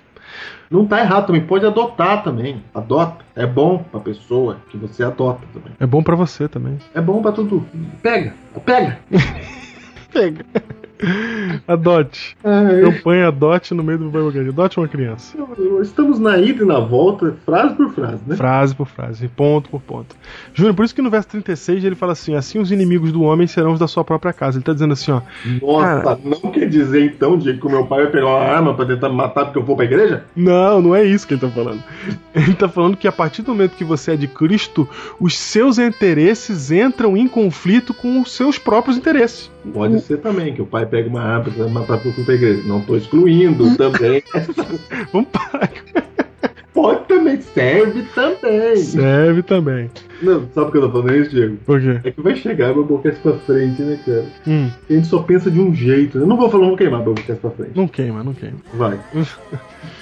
Então, Júnior, quando ele fala os inimigos do homem serão os da sua própria casa, ele tá falando assim que o homem que é de Deus, ele passa a gerar conflito de interesses com os outros e com aquilo que lhe é próprio, porque a casa é de quem? É a sua própria casa. Então ele tá falando que os inimigos do homem serão aquelas coisas que lhe são próprias. Não porque você não pode amar o seu pai e sua mãe, mas você não pode amar nada que é seu mais do que a Cristo. Todas essas coisas têm que sair de cena e Cristo tem que ocupar o primeiro lugar. Aí alguém pode falar assim, Pastor Diego, mas essas coisas que você está dizendo aí de pai, de mãe, nossa, mas tá dando uma volta aí, cara. Será que era isso que Jesus estava falando mesmo? É só ler o verso 38 e 39 do mesmo contexto que fecha o parágrafo. Uhum. E quem não toma a sua cruz e vem após mim não é digno de mim. Então ele está dizendo assim, ó, quem não rompe com o próprio eu, quem não vem comigo até a morte, né? Em outro texto, no caso de Lucas 9, fala assim, é quem quiser seguir-me, tome a sua cruz, negue-se a si mesmo Uhum. diariamente. É exatamente esse texto aqui, só que Mateus colocou mais encurtadinho. E quem não toma a sua cruz e vem após mim não é digno de mim. Então ele não está falando de pai e mãe aqui, queridos ele está falando de amar a si mesmo ou de se colocar no centro. Ele está falando assim, ó, cara, a paz que vocês querem coloca vocês no centro. Essa eu vim trazer espada, essa eu vim combater. Fala isso de novo. Como assim? A paz, vai, a paz A- que vocês querem. A paz que vocês querem, a paz que beneficia vocês, que coloca vocês no centro, essa eu vim combater. Essa eu vim trazer espada para ela. Essa Não, eu sou de contra. novo, vou repetir. A paz que vocês querem é a que coloca vocês no centro. Isso, exatamente. Aí, aí para ficar mais claro, o verso 39 que fecha, ele fala assim: Porque quem acha sua vida, perdê-la-á. Se você conseguir conquistar as coisas que você quer, você vai estar, na verdade, perdendo. Mas quem, todavia, perde a vida por minha causa, achá-la-á. Porque a paz que vocês querem coloca vocês no centro. Isso. É a paz. Meu Deus do céu. Paz que a gente quer é aquela que faz de nós o centro das coisas. É a paz da terra, cara. Por isso ele falou assim: ó, se você acha a sua vida, a sua vida que você está no centro, você vai perder. Isso, vamos, vamos- o que, que é achar a vida? É conseguir as coisas que você quer conseguir aqui. Isso. Ah, você conseguiu? Você, você conseguiu tudo que você queria conseguir aqui? É? Pois é, vai te custar a sua vida. Por quê? Porque você conseguiu todas as coisas, e uma das coisas que você conseguiu sem perceber é se colocar no centro. É ter algo que você ama mais do que Cristo. Sem perceber. Sem perceber, sem perceber. Cara, é sutil demais isso. Tanto é que essa frase aqui, ela tá tentando revelar pra gente algo que nós não seríamos capazes de compreender. Então ela tá tentando revelar pra gente, cara, se você tentar ganhar sua vida, você vai perdê-la. É uma revelação isso aqui, é um segredo do universo. Agora, se você perder a sua vida por minha causa, aí você vai conseguir finalmente encontrar a vida de verdade. Então, Júnior, a nossa paz nos coloca no centro. Vamos imaginar a nossa paz aqui, ó. A nossa alegria. Como é que é, né? Como é que é a minha alegria? Vamos pensar aqui, cara. Cara, a nossa alegria coloca a gente no centro, cara. Porque o que que é a nossa alegria? A alegria pra gente, paz pra gente é conta, a conta cheia de dinheiro. Sim. A conta de quem? Minha. Isso. É, é não ter dívidas. Quem não tem dívida? Eu. É, é ter, é ter boa fama entre as pessoas. Né? Quem tem a boa fama? Eu que tenho a boa fama. Sucesso na vida. Né? É, tranquilidade. Quem que tem tranquilidade? Eu. eu Sa- saúde e segurança. Quem é que quer ter? Eu quero ter saúde e segurança. Quem eu tá, no, quem tá no centro desse desejo por todas as coisas daqui da Terra, cara? Sou eu. no centro. Sou eu no centro, cara. Aí tem João 14, 27 na nossa cara, João. Nossa, cara, João 14, 27. Não, porque ele tá resolvido. Olha, Diego, a gente começou assim, dizendo que Jesus falou assim, ó. É. O, o anjo falou, paz na terra aos homens, porque vem Jesus. Isso. Aí Jesus falou assim, ó, não vim trazer paz. Essa é a atenção que a gente falou. Não penseis que eu vim trazer essa paz aí. É. Aí Jesus explica, como é que é isso então? E ele diz, João 14, 27. Deixo-vos a paz. Aí ele fala assim, ó, agora ele vai falar, ué, né? Mas aí ele fala assim, gente, a minha paz Olha, cara, é a paz dele, né? Eu não dou como dá ao mundo. não vou lá dou como a dá ao mundo. Júnior, tá claro aí, cara? Tá, tá claro. Ele tá falando assim, ó, eu vim trazer outra paz. Essa paz da terra, eu vim trazer espada. Mas tem uma outra paz, a minha paz eu trago. E essa paz não é igual à paz da terra. Não é a paz do mundo. Não é essa que você tá esperando. É diferente. É de outro tipo, é de outra origem. É de outro, outra coisa, cara, essa paz de Cristo. Dá uma decepçãozinha, né? Porque não, assim- estamos não. caminhando Não, aí não. no cristianismo, né? Eu tô entendendo, dá mesmo, dá, dá mesmo. Porque a gente, a gente tá na expectativa de ter a Ferrari. Tá, quer passar no vestibular. Isso, a gente tá na expectativa de exatamente, né? Cada um fala do que, do que tá cheio o coração, né? Cada um tem a sua. Caramba. Cada um tem a sua própria expectativa do que quer aqui dessa terra. Aí vem Deus e fala assim: ó, cara, essas coisas da terra que você tá esperando, eu não vou te dar, cara. Eu não vim pra isso. Pelo contrário, eu vim arrancar isso de você na espada. Cara. Eu vim arrancar isso de você na espada. Por quê? Você tem que morrer pra outra coisa. Aí você ganha vida. Agora, se você viver pra você, você vai morrer no final. Então tem uma alegria errada. Tem uma alegria errada, cara. Aí que tá. Então, todos os problemas, inclusive os problemas que a gente teve é, de compreensão das coisas que foram ditas no Biblecast 118, é porque faltava explicar o outro lado da moeda que existe uma paz, Júnior. Existe uma paz. Jesus veio realmente trazer a paz, só que é de outro tipo. O problema é que toda vez que a gente ouve o termo paz, toda vez que a gente pensa em felicidade aqui nessa terra, toda vez que a gente está se opondo ao sofrimento, todas as coisas que a gente pensa são sinônimos de egoísmo, são sinônimos de coisas que servem para mim. E aí é que está o grande problema, porque se você é um cristão e você espera por essas coisas, você está esperando a alegria errada, porque tem uma alegria certa, tem uma paz verdadeira. Ela só não é do, desse tipo, não é desse mundo. A paz de Cristo não é desse mundo. Então a alegria errada, como é que é, Júnior? Cara, porque a gente entende alegria e felicidade como privilégio e benefício próprio, como a gente já falou aí, né? Lucros do eu. Olha aí. Lucros do eu, quer dizer, eu, Não, lucros do eu. do eu. Separado. Isso. Não é do eu. Ah, tá, perfeito. Lucros do eu. Eu com letra maiúscula. Então, alegria, felicidade são benefícios próprios, são coisas pra mim. E a Bíblia se manifesta contra esse pensamento. Pra falar a verdade, qualquer coisa que beneficia o seu eu é considerado anticristo. A palavra anticristo, Cristo. a palavra anticristo é exatamente isso. Cristo. Então não espera essa paz da Bíblia não, porque essa paz aí a Bíblia não veio te dar. Cara, então quando eu peço alguma coisa pra mim, né? Quando eu tô nessa pegada ainda, Aham. quando eu tô nessa pegada de pedir coisa só pra mim, Deus olha pra mim, o que, que ele fala? Ele não olha pra mim e fala assim, você é o anticristo. Não. Não, não olha. Ele olha Graças pra a mim e fala assim, Ele ó, reconhece que a gente é pó. Exatamente. Exatamente. Exatamente. Ele olha pra mim e fala assim, ó, tome leite, porque você precisa de leite. Isso, leitinho. Leite pra você. Uhum. Leite. Ah, eu quero, eu quero a Ferrari. Deus olha pra nós e fala assim, bonito, quer a Ferrari. leite. Leite. Leite, precisa de leite. Uhum. Certo? O João pede algumas coisas pra mim que eu olho pra ele e falo assim, ó, criança é criança. Uhum. Não tem, Deus não, ele não fala assim, ó, onde já se viu pedir isso pra mim? O anticristo se manifestou. Não. Às vezes o João pede alguma coisa pra mim e sabe o que eu faço? Ah, Eu dou, Diego. sim, eu Eu sei. dou. Às vezes eu dou. Uhum. Mas eu olho e falo assim, mas esse pedidinho dele aí, tadinho, ele não faz ideia. Isso é coisa criança pede isso aí. Uhum. Então, Deus pode até dar, entendeu? Sim. Não estamos dizendo que não dá nunca. Deus faz o que ele quiser. Se ele quiser dar, ele vai dar. Se não quiser, não dá. Isso. Mas quando ele dá, ele dá sabendo que você está pedindo um negócio que ainda você está criança na fé. Isso. A gente podia. Pedindo alegria errada. A gente podia, Júnior, tá certo, é verdade. Que a gente começar a pregar aqui que Deus abençoa, que Ele vai te ajudar quando você precisa, que o que você quer você deve pedir pra Deus. Essas coisas são verdade? Eu posso fazer essa pregação? Pode. Posso, É lógico cara. que pode. É claro que posso. Só que você tem que entender que isso é leite. A gente não tá tratando de leite aqui. A gente Mas chegou no Biblecast 119 pra não tratar mais de leite. Nós começamos desde o começo dizendo que a gente queria mostrar o que tem por trás lá da teologia. Exatamente. É Então, alimento sólido. exato. Vamos pra frente. Estou preso em meio a um labirinto cheio de espelhos. O meu mundo gira em torno das vontades que eu tenho.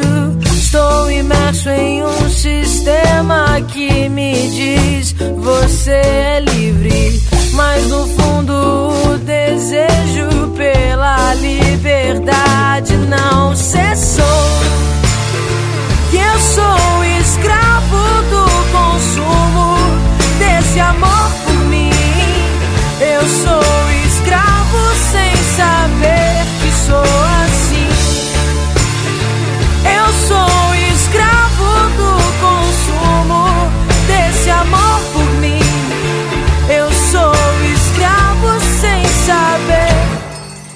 Então, assim, essa paz nossa que a gente espera é uma paz que depende de circunstâncias e coisas, Júnior. É, A gente depende de circunstâncias e coisas. Por exemplo, eu tenho que estar bem. Para eu ter paz, eu tenho que estar bem. Então, eu dependo das circunstâncias. Eu preciso estar com saúde, precisa estar sol, no meu casamento não pode chover. As É. coisas têm que estar bem pra eu ter paz. E isso, eu tenho que ter as coisas. Pra eu ter paz, pra eu ter alegria, eu tenho que ter iPhone, né? Senão eu vou ficar incomodado porque eu não tenho iPhone, eu não tenho notebook. Como é que eu vou pra faculdade sem notebook, sem um tablet? Eu Ou- preciso ter as coisas.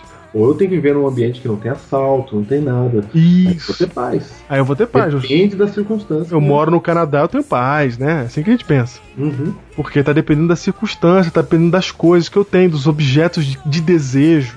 Só que essas coisas que são desse mundo, no fim elas são vazias, Júnior. Quando a gente tem todas essas coisas, quando a gente tem todas as circunstâncias que a gente quer e as coisas que a gente quer, você acaba no psicólogo.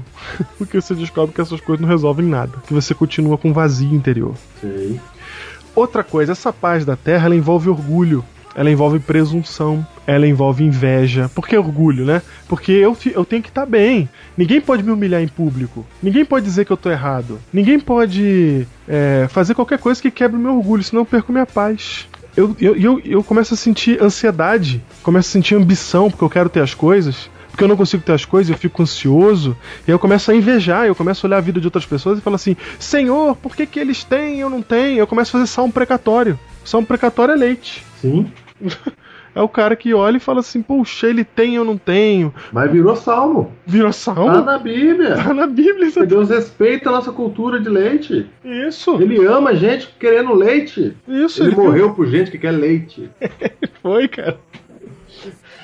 O justo? Por que, que o justo morre cedo e o ímpio vive tanto? O que, que é isso, cara? Isso aí é o cara que tá bebendo leite.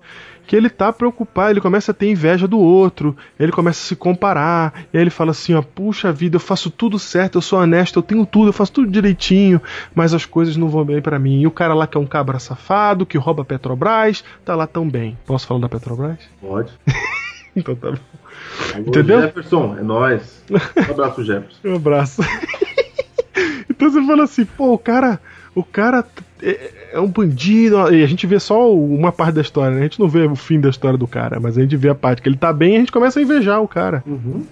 Então, essa alegria, essa paz da terra, ela é focada em mim e ela gera ídolos. Porque quando você não adora a Deus de todo o seu coração, você vai adorar outras coisas e você vai se colocar como objeto de culto ao escolher as coisas que você quer amar.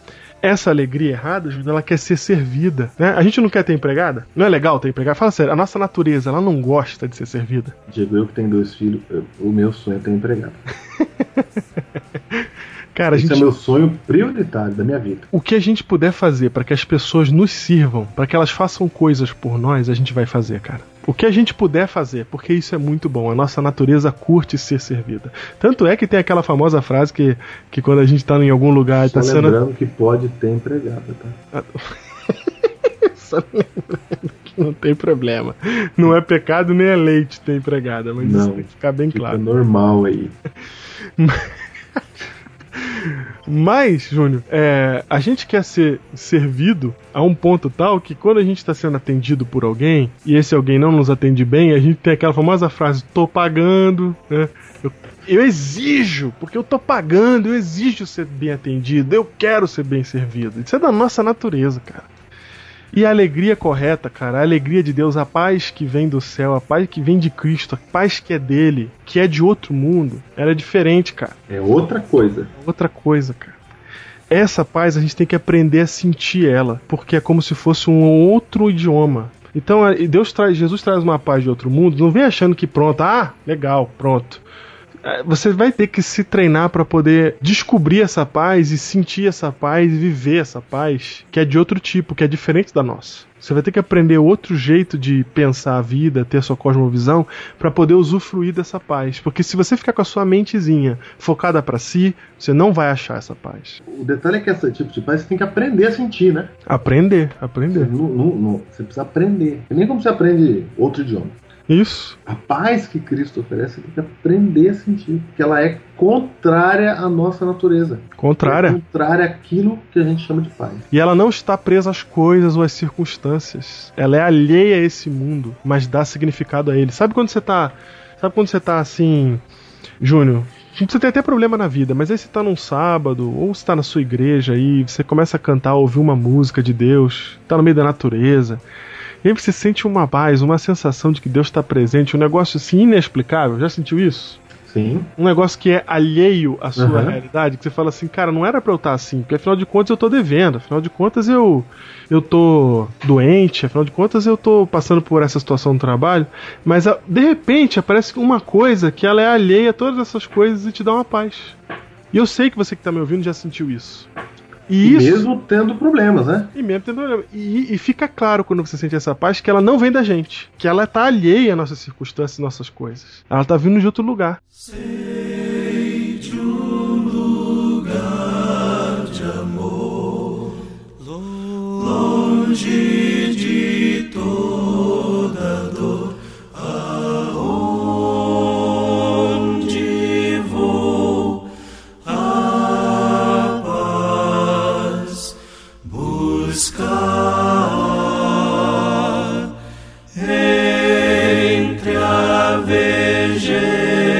vegetação prostrado em oração a Deus entrego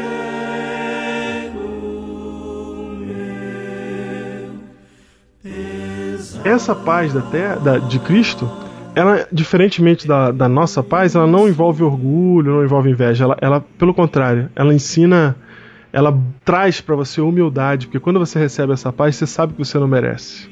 Ela traz mansidão para você, porque o manso é aquele que não vai atrás, ele não busca, ele recebe por herança. Ela traz confiança, porque você sabe que tem alguém que tá ali cuidando de você, viu? Que tá contigo. Ela, ela estimula em você esses sentimentos que são totalmente diferentes do outro. Ela, ela traz contentamento, Júnior. O que é contentamento? Eu aprendo a viver com o que eu tenho. Porque a minha paz não depende do que eu tenho. Porque eu tenho uma paz que vem de outro lugar. Uma é focada em mim. A paz de Cristo é focada na vontade de Deus. Já, já tirou de mim já. Ela tá com o foco em outro lugar. Uma quer ser servida. A paz de Cristo ela quer servir. É diferente. Então, só pra você entender essa diferença, Júnior, você quer muito comprar um negócio, quer muito comprar um celular, um iPhone, um. um as mulheres aí, um sapato escarpim, escarpã. certo. Certo? Aí você fala, nossa, eu quero, mas não tenho dinheiro. Eu preciso comprar, porque quando eu tiver, eu vou ser feliz, né? A gente começa a relacionar essa felicidade. Porque quando eu tiver, aí sim eu vou me realizar, quando eu tiver aquele carro, quando eu tiver aquela casa, quando eu tiver aquela coisa. Aí você começa a guardar dinheiro, Júnior. Começa a juntar, juntar, juntar, juntar, juntar, juntar, juntar. Faz um esforço, um sacrifício pra guardar aquele dinheiro para conseguir o dinheiro. Opa, maravilha. Agora eu vou lá no shopping e vou comprar. Eu vou entrar na loja agora com a atitude de quem tem o dinheiro, né? Porque a primeira vez que você foi lá perguntar o preço, você tava com vergonha, porque você não, não tinha como comprar. Sim. Então agora você vai com atitude, cara. Você vai com alegria, cara. Agora eu tenho dinheiro, eu vou lá comprar, cara. Aí você chega lá na loja com o dinheiro que você guardou e juntou. Aí na hora que você tá lá na loja, cara, e você fala, eu quero aquele.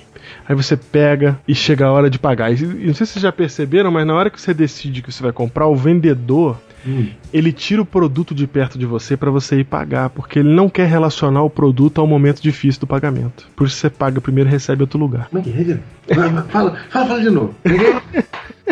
Quer lá? Vai. Nossa, você foi profundo.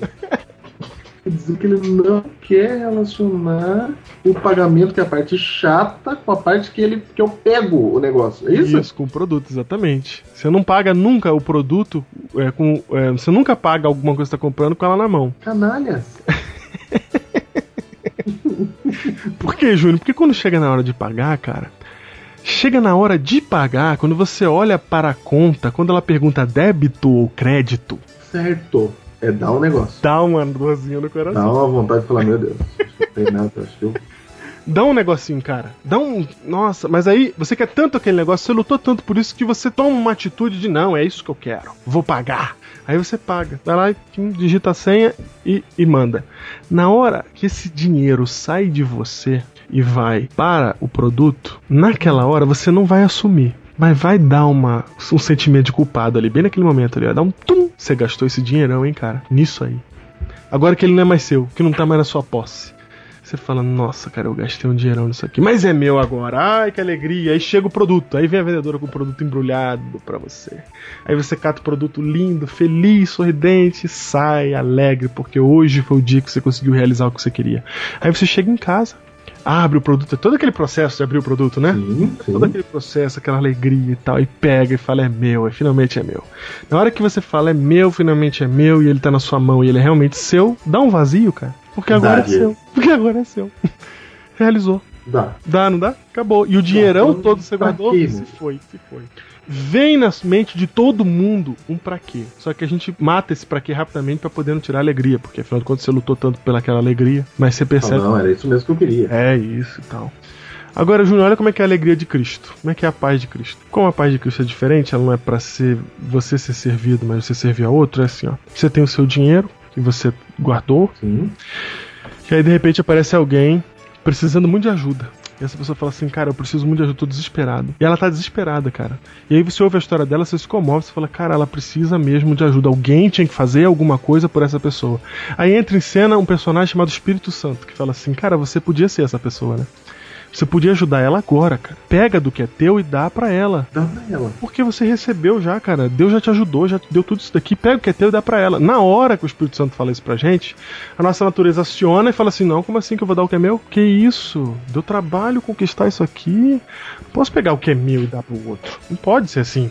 Dá, a gente pensa mesmo. Começa a lutar. Falar, ah, é porque não trabalhou. É, e tal. Isso, é como é dar desculpa. Não, é. Ele, ele fez errado, tomou as escolhas erradas dele, agora tem que sofrer as consequências dele. Isso. E eu não posso ficar também dando pra todo mundo, né? As Isso. vão usar errado. É, imagina, se eu ficar dando, o que, que elas vão fazer com esse dinheiro, né? E a gente começa, é, a gente é começa a lutar, a nossa natureza, o nosso eu começa a lutar pra se preservar, mas o Espírito Santo fica insistindo com você.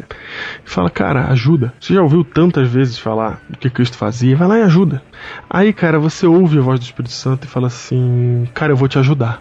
Na hora que você fala, cara, eu vou te ajudar, dá uma culpa de novo. Você fala assim, ih, caramba, eu vou dar o que é meu aqui pra esse cara e tal. E aí você entrega, assim, sabe quando você não tá querendo largar o dinheiro? Você tá dando, mas você tá segurando forte? Mas na hora que o dinheiro Sim, sim, sim. sai da sua mão, na hora que ele faz fup, e sai da sua mão, cara, na hora dá um estalo dentro de você que é diferente daquele outro que dá no shopping. Dá um estalo que você fala assim: caraca, eu consegui, cara. Eu consegui dar do que era meu. Eu consegui vencer o meu eu, cara. Dá uma alegria, cara. Dá um negócio na hora, cara. Um estalo assim de vitória. E aí vem a parte mais gloriosa, porque na hora que você sente que você conseguiu dar de si mesmo, cara, aquela pessoa que estava tão necessitada, ela vai re- retribuir com de uma maneira, você vai presenciar uma alegria, você vai viver um sentimento que você não encontra em nenhum produto que você compra, cara.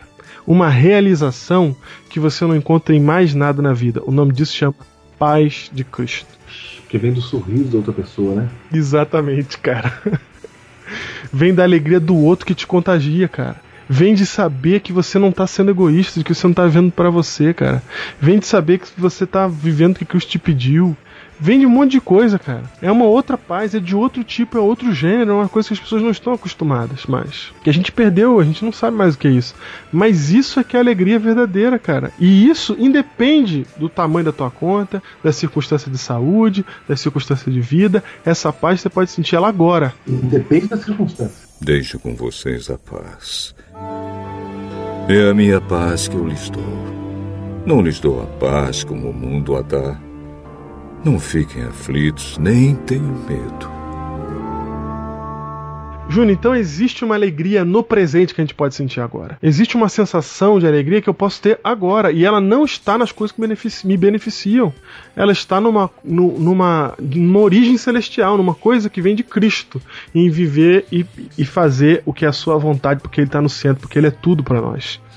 Então, Júnior, só para fechar essa ideia de que nós temos um gozo agora, uma alegria agora, eu posso vê-la agora. É, basta a gente lembrar de Atos 16, quando Paulo e Silas estavam presos no, no cárcere. O que, que eles estavam fazendo lá? Estavam cantando, Diego. Cara, eles estavam cantando, cara. E eles tinham, eles tinham sido arrebentados no chicote de manhã. Exatamente. A pergunta que eu faço é que razão que eles tinham para cantar. Exatamente, cara. As costas estavam arrebentadas, eles estavam com as costas sangrando. É, o texto bíblico diz que eles receberam a punição mais alta possível de, de chicotada. Eles estão agora no fundo de uma cela fria e escura, tá? Na cela mais profunda, fria e escura. Só lembrando que esses caras não estão no Brasil. Lá, lá naquele lugar onde eles estavam é gelado. Eles estavam Sim. lá com as costas arrebentadas, presos num tronco com as mãos e os pés, que é uma situação terrível. Eu não consigo imaginar como é que eu dormiria nessa situação. E esses caras começam a cantar, cara. Ou seja, a paz que eles estavam sentindo não depende das circunstâncias, cara. Nem na vida do benefício próprio. E essa paz dá pra sentir já. Dá, porque eles encontraram essa razão pra cantar, cara. Você não vai encontrar em momento nenhum Paulo dizendo qualquer razão pra cantar que não seja viver pra Cristo, cara. Você não vai falar Paulo falando assim, ó, eita, consegui descansar agora, hein? Achei uma rede aqui. Eu, que alegria, Deus é bom, Deus é bom. Veja que paz eu tenho aqui agora, viu? Ele nunca faz isso. Ele fala assim, ô, feriado, hein? É. Nossa. Gente, eu tava precisando descansar um pouco aqui e tal, porque olha, Deus é muito bom. Vim pra esse sítio aqui, tô passando os dias aqui no sítio pra depois voltar e tal. Não- você não vê isso, cara. Não, Paulo não trabalha com sítio. Não trabalha com sítio, cara. O evangelho inteiro. Ele não trabalha com sítio, cara. E Ellen White tem alguns textos importantes que eu vou pontuar aqui rapidamente. Ellen White diz, por exemplo, em Testemunhos, volume 2, página 40, que aqueles que escolherem as mesquinhas coisas deste mundo porque são visíveis e convenientes à sua alegria presente e seguirem o caminho do pecado, esses não provarão sua glória e o convite será estendido a outra classe. Veja isso, Diego. Aqueles que escolhem desculpar-se e continuar em pecado e conformidade com o mundo, com a paz dessa terra, serão abandonados a seus ídolos. Não tá escrito isso? Tá escrito, Tá escrito isso. tá escrito isso. Tá escrito isso. Ah, e a conformidade com o mundo aqui, o que, que é isso aí? O que é conformidade com o mundo, Júnior? O que, que é isso aí? É pensar como pensa a terra. Aqueles que escolhem desculpar-se e continuarem em pecado em conformidade com o mundo serão abandonados a seus ídolos. Diego, todo mundo vê isso aqui e pensa que conformidade com o mundo, É roupa, é cinema, música, música. É.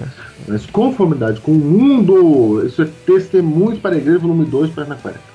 Isso é, se você ler antes, diz assim, porque onde que tá aqui, ó? Vou ler aqui, ó. Se os homens mergulhados em pecado e degradação recusarem esses favores celestiais, negarem-se a uma vida de obediência, pisotearem os graciosos convites da graça e escolherem Ah, aqui o mundo, aqui é mundo. As mesquinhas coisas, coisas deste, deste, mundo. Então, o que, que são as mesquinhas coisas desse mundo? São aquelas que são visíveis e convenientes à sua alegria presente. Repito, o que, que são as mesquinhas coisas deste mundo? Entendeu, Diego? Sim. São as coisas que são visíveis e convenientes à sua alegria presente. Uhum.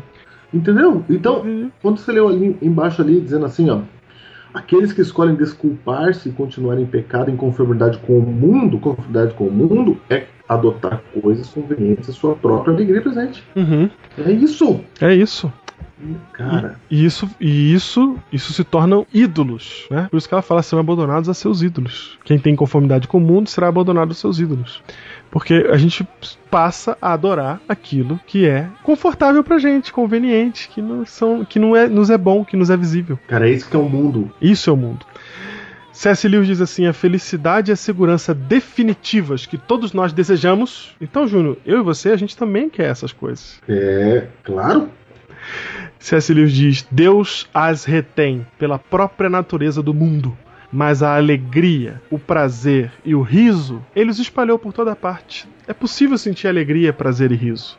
Nosso Pai nos revigora ao longo de nossa viagem com algumas aprazíveis hospedarias, mas não nos estimula a confundi-las com o lar. Nossa, cara. Cara, aqui não é o lugar para você ter a felicidade. Você vai ter momentos de riso, de prazer, de alegria. Você vai ter momentos de cântico. Você vai ter momentos de, de momentos bons na sua vida. Mas aqui não é o lar. São apenas algumas algumas aprazíveis hospedarias. Cara, eu vou até citar Miqueias 2, verso 10. Cara. Aqui não é lugar de descanso. É isso mesmo, cara. Cita, cita. Levantai-vos e ide-vos embora, porque não é aqui lugar de descanso. Então o segredo da, da alegria, da felicidade agora está em, em fazer isso aqui que Ellen White diz. Ela escreveu em 1884, no Re- na Review and Herald, ela disse o seguinte: Os que fazem de Cristo o primeiro e o último e o melhor. Júnior, o que é o primeiro e o último e o melhor? Tudo. Faz uma pra lista. aí. frente, pra trás, pra cima e pra baixo. Faz uma lista. O primeiro, o último e o melhor, aqueles que fazem de Cristo tudo, o primeiro e o último e o melhor em suas vidas, são as pessoas mais felizes do mundo. Aí. Então dá pra ser feliz no mundo? Júnior? Dá. Dá pra ter, dá pra ter alegria aqui, dá pra cantar aqui, dá pra ter paz aqui, dá. Mas não do jeito que você tá pensando, não do jeito que a gente entende paz e alegria. E pra terminar, Júnior, existe uma outra alegria muito maior que nos está prometida. Essa alegria foi o que motivou Jesus. Em Hebreus 12, 2, diz que Jesus, olhando firmemente não, diz, diz, diz que nós devemos olhar firmemente para o autor e consumador da nossa fé, Jesus, o qual, em troca da alegria que lhe estava proposta, suportou a cruz. Ou seja, alegria futura. É futuro, porque na cruz não tem alegria, cara. Uhum. Não ache você que vai ter alegria na cruz. E ele chama você para ir pra cruz, tá? Mas ele faz isso, ele suporta a cruz por causa da alegria que lhe estava proposta. Só lembrando quando a gente fala assim, ó, ele chama você para ir pra cruz, não é no sentido de salvação. Isso. Porque a cruz de Cristo foi suficiente para sua salvação. É outra coisa. Estamos falando de outra coisa. A gente tá falando do Calvário. É. De ir pra morrer. Isso, de entregar a vida pelo outro, etc. Não tem a ver com salvação. Isso. João 16, 22, Júnior. Diz assim: Assim também agora vós tendes tristeza, mas outra vez vos verei, e vosso coração se alegrará, e vossa alegria ninguém poderá tirar. Ninguém poderá tirar. Júnior. Vai chegar um momento que a gente vai ter alegria de verdade e ninguém vai poder tirar essa alegria da gente. E isso tem que ser outra coisa para nos motivar. A gente, vai, a, gente, a gente pode ser feliz agora, em Cristo podemos. Mas o que tá para vir é muito maior e muito mais poderoso do que a gente pode imaginar em termos de alegria e felicidade plena e paz plena. Porque o dia que a gente tiver erradicado o eu da nossa vida, a gente vai estar capacitado para poder viver eternamente com paz e benefícios próprios. Porque não, não vão ser considerados próprios. Essa é a diferença que vai haver no céu. E falando em céu, Júnior, tem Mateus 25, 21. Cara, diz assim, ó. Disse-lhe o Senhor: Muito bem, servo bom e fiel. Foste fiel no pouco, sobre o mundo te colocarei. Entra no gozo do teu Senhor. Júnior, primeira coisa ele fala assim, ó, foste fiel no pouco. No pouco. Quer dizer, se eu consigo lutar contra o meu eu nessa terra e viver não para mim, e viver não para minha paz, mas para a paz dos outros, descobrindo a verdadeira paz que há em Cristo, se eu conseguir fazer isso, eu fui fiel no pouco. E aí ele vai me colocar sobre o muito da eternidade. E aí o texto diz assim: entra no gozo do teu Senhor. O que, que é o gozo do teu Senhor? O que, que é o gozo do teu Senhor? Aí as pessoas vão falar: ah, a alegria do céu, o céu, né? O céu. O céu, céu. é o gozo, é a festa do céu, esse é o gozo. Mas Ellen White tem um texto, e a gente termina com ele, no Grande Conflito, página 647, que ela explica o que, que é o gozo do Senhor. Que alegria é essa? E diz assim: com indizível amor. Não dá pra dizer que amor é esse, tá? Uhum. Só é que a gente lê sem pensar, né? com indizível amor, Jesus dá as boas-vindas a seus fiéis. Para o gozo do teu Senhor. O gozo do Salvador consiste em ver o reino de glória, no reino de glória, as almas que foram salvas por sua agonia e humilhação. Quer dizer que o gozo do teu Senhor consiste em ver no reino da glória as almas que foram salvas. Isso. Essa é a grande alegria. Quer dizer que a grande alegria não é ter mansão no céu. Não é ter mansão, cara. a grande alegria não é o re- a, rua de ouro. Não é a rua de ouro. Não é. Entendeu? O gozo do Salvador não é voar, eu vou voar no céu. É mesmo. Cara, a alegria do céu, ela está, ela está em ver E você querendo voar. no reino de glória as almas que foram salvas, cara. E os remidos que serão participantes de sua alegria, vendo eles entre os bem-aventurados os que foram ganhos para Cristo por meio de suas orações, trabalhos e sacrifícios de amor, Júnior. A gente vai ficar feliz porque a gente vai ver ali fruto do nosso trabalho, do nosso sacrifício, das nossas orações, da entrega do nosso eu na terra. Isso vai frutificar no céu, cara. A gente vai ver ali gente que tá viva para a eternidade, porque a gente não viveu pra gente aqui na terra. Vídeo final da lista de Schindler. Exatamente. Reunindo-se eles em redor do grande trono branco. Indizível júbilo, outra vez, né? Não dá para descrever a alegria. Lhes encherá o coração ao conte contemplarem os que ganharam para Cristo. Cara, a nossa alegria no céu, cara, vai ser ver as pessoas que a gente levou pro céu, cara. Cara, a gente vira co-participante da salvação, cara. Jesus morre na cruz e salva todo mundo, mas a gente fez parte desse processo porque ele incluiu a gente nisso. Todo aquele que quiser me seguir, que quiser abrir mão do próprio eu, vai dar frutos para a eternidade. E a gente vai estar tá olhando a galera que tá ali porque a gente se doou aqui. Porque a gente não viveu porque é próprio, porque é pra gente. Aí a gente vai entrar no gozo do Senhor. Aí a gente vai viver, cara, uma alegria que a, que a gente não consegue explicar com as palavras. E você querendo voar. Ele fala assim, ela fala assim, ao contemplar os que ganharam para Cristo e verem que um ganhou a outros, e estes ainda a outros, todos trazidos para o porto de descanso. Aqui é o lugar de descanso. Para ali depor em sua coroa aos pés de Jesus e louvá-lo pelos séculos intérminos da eternidade. E aí você vai querer saber quantas estrelas está na sua coroa. Pensou em você de novo, hein? Cara, essa. Você pensando na estrela da coroa. Cara, Cara, essas alegrias aqui a gente não consegue nem descrever, nem explicar. A gente tá, tá, a gente tá lendo aqui com vocês, cara. Que eu queria que vocês imaginassem, cara. Imaginassem a sua chegada no céu. A gente chega no céu, Júnior. O dia que a gente chegar no céu, a primeira coisa que a gente vai pensar é o que, que a gente tá fazendo aqui.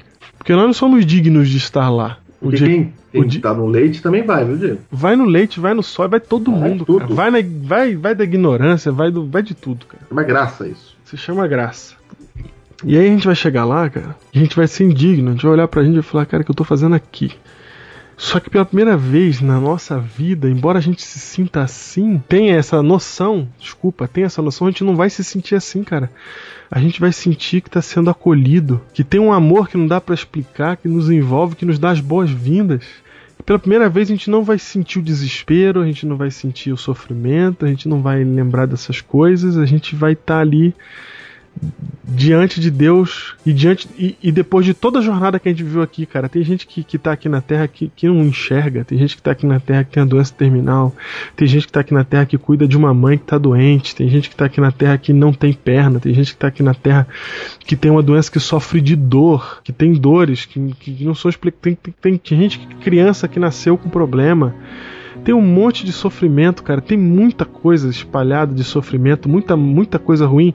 Só, só que quando a gente chegar no céu, cara, cansado e abatido, lá a gente vai ter finalmente o porto de descanso, o conforto que o Senhor nos prometeu. Aí sim você vai ter um encontro com uma verdadeira razão para cantar.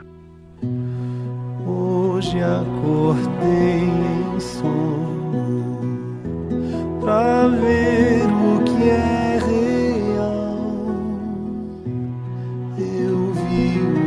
mar de ouro e ruas de cristal, sem desespero e sem vergonha.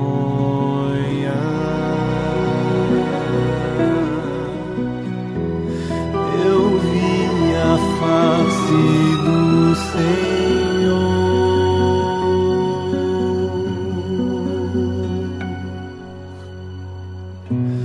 Chamarem o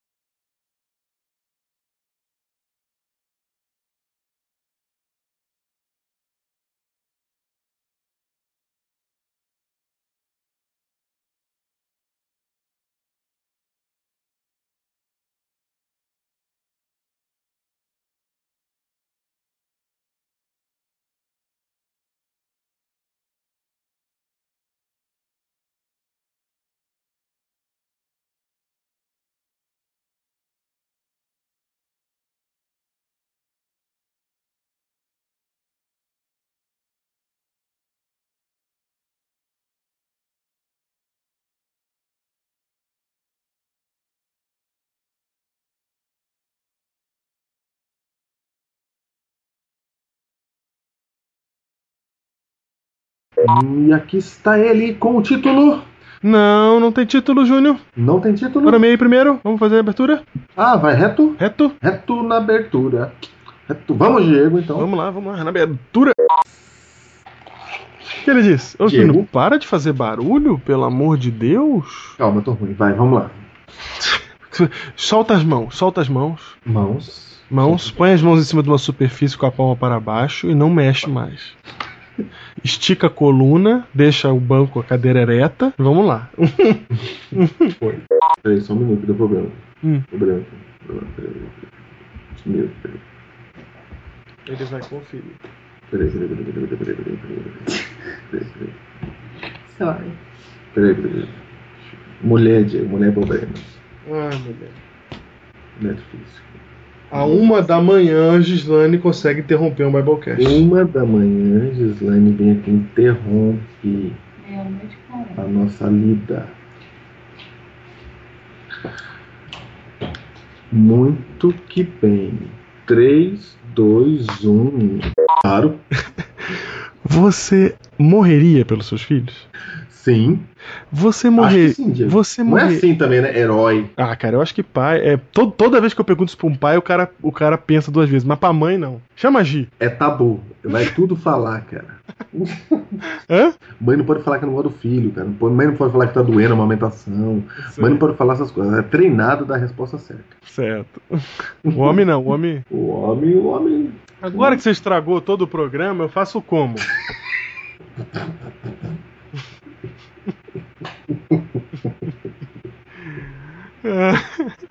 Vai, pergunta de novo. Pergunta de novo. Eu perguntei isso na igreja, cara, pro pai, e o pai hesitou na frente da igreja inteira. Eu falei, e a menina tava do lado dele. Eu falei, Hesita. Olha. Sincero. fica tranquilo porque você tem sua mãe aqui.